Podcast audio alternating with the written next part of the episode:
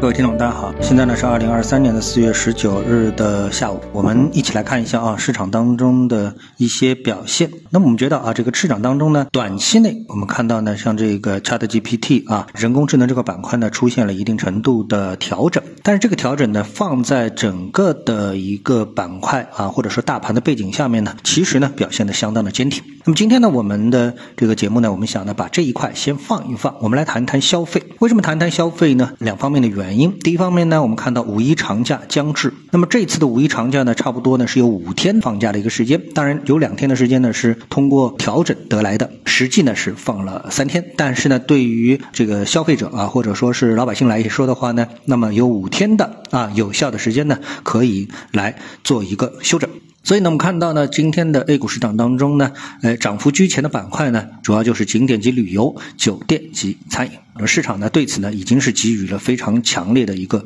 预期。我们从市场的成交量的角度来看呢，实际上市场的成交量维持在万亿水平之上呢，也是有相当长时间了。上海市场呢，今天有四千七百亿，深圳市场呢有六千零六十亿啊，那么加在一起呢，妥妥的是一万零。八百亿以上的这样的一个成交量一个水平，当然这不属于一个低水平，对吧？好，那么这种情况下面呢，我们看到呢又有这样的一个消息，就是说我们当我们看到这个情况的时候呢，我们实际上呢对这个市场啊它的一个表现还是有信心的，就是消费的这个情况还是有信心的。但是呢，哎，我们又看到了其他的一些新闻和数据，那么对此呢表现出一种新的疑惑。那么有一则消息呢，是在可能今天上午所发出的，是国家发改委说啊，要下大力气稳定汽车消费。具体内容呢，当然也很短啊，就是因为是浓缩过了，就是说呢，汽车消费是支撑消费的大头，我们将加快推进充电桩和城市停车设施建设，大力推动新能源汽车下乡，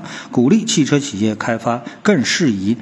县乡村地区使用的车型，同时呢，加快实施公共领域车辆全面电动化先行区试点。好，这个呢是稳定汽车消费。另外一个呢，发改委呢，同时呢又说，正在抓紧研究起草关于恢复和扩大消费的政策文件。那当前呢，我们正在抓紧研究起草关于恢复和扩大消费的政策文件，主要是围绕着稳定大宗消费、提升服务消费、拓展农村消费等重点领域，根据不同收入群体、不同消费品类的需求，制定有针对性的政策举措，推动消费平稳增长。啊，其实呢，大家啊，这个都比较清楚，就是当某些政策，就是这个政策啊，说我们要做什么事儿的时候，其实这个事儿肯定是面临了一定问题啊。比如说这个消费低迷，但是为什么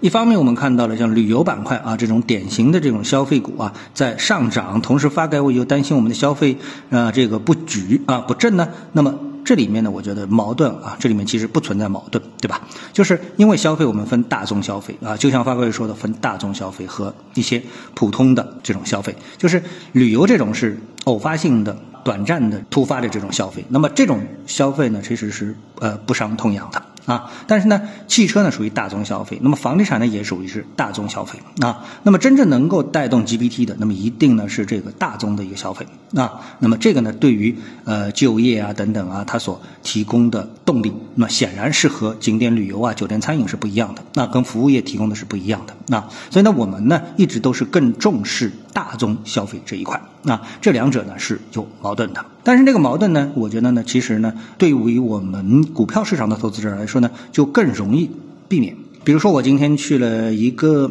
商场。那么在这个商场当中呢，我就发现，哎，在它的这个指示栏上面，就是指导消费啊，指导这个这个顾客的这个指示栏上面，比如说一楼干嘛的，二楼干嘛，三楼干嘛啊，他写的东西和你进了这个商场之后，你实际看到的呢很不一样啊。也就是说，除了餐饮这一块还能够得到稳定之外，那么其他的一些品类，比如说儿童教育啊等等，或者这么直白的说吧，本来就是三楼设计的一些功能，四楼这些功能基本上全部都关门了啊，都没有。所以呢，这个消费呢，我觉得这个问题啊，就是说现在我们肯定是面临了比较严峻的一个消费的问题。那么另外一个消费呢，就是说通过政策来鼓励消费，那是不是能够达到这样的一个目的呢？那这个呢，又要打上一个大大的一个问号。那我看到呢，有一些观点上啊，就是中国人。现在其实不是我们在媒体上所说的就是啊，中国人不舍得消费，而是说呢，中国呢已经是处于一个负债消费啊、超前消费的一个非常严重的一个情况了。那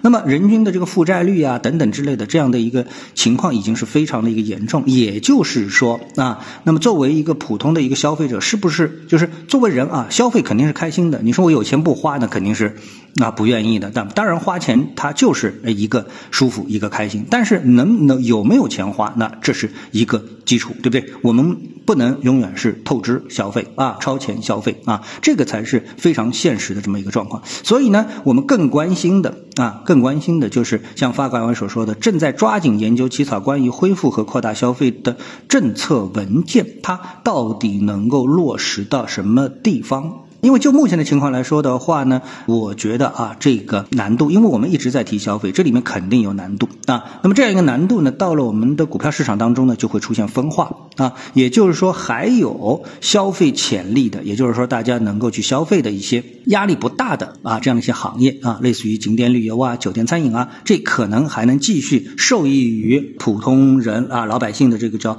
我我起个名字吧，叫剩余消费力。那但是呢，像那个汽车啊，像房地产啊，那可能需要啊伤筋动骨式的这种消费呢，那可能呢短期内啊要跟进。啊，这个难度有一点高了。那否则的话呢，啊，我想发改委呢也不会出台这样的一个政策啊。另外呢，就像农村消费，到底农村消费我们一直在提，农村消费到底是不是还有潜力可挖？这个呢也要打一个大大的问号啊。所以呢，我们短期呢只能说先盯住啊，五一长假是不是有一个惊喜，从而呢测试一下，哎，我们中国啊它的消费能力到底处于什么样的一个水准之上？那这是我们呢呃短期能够关心。的一件指标啊，好，谢谢各位收听，我们下次的时间再见。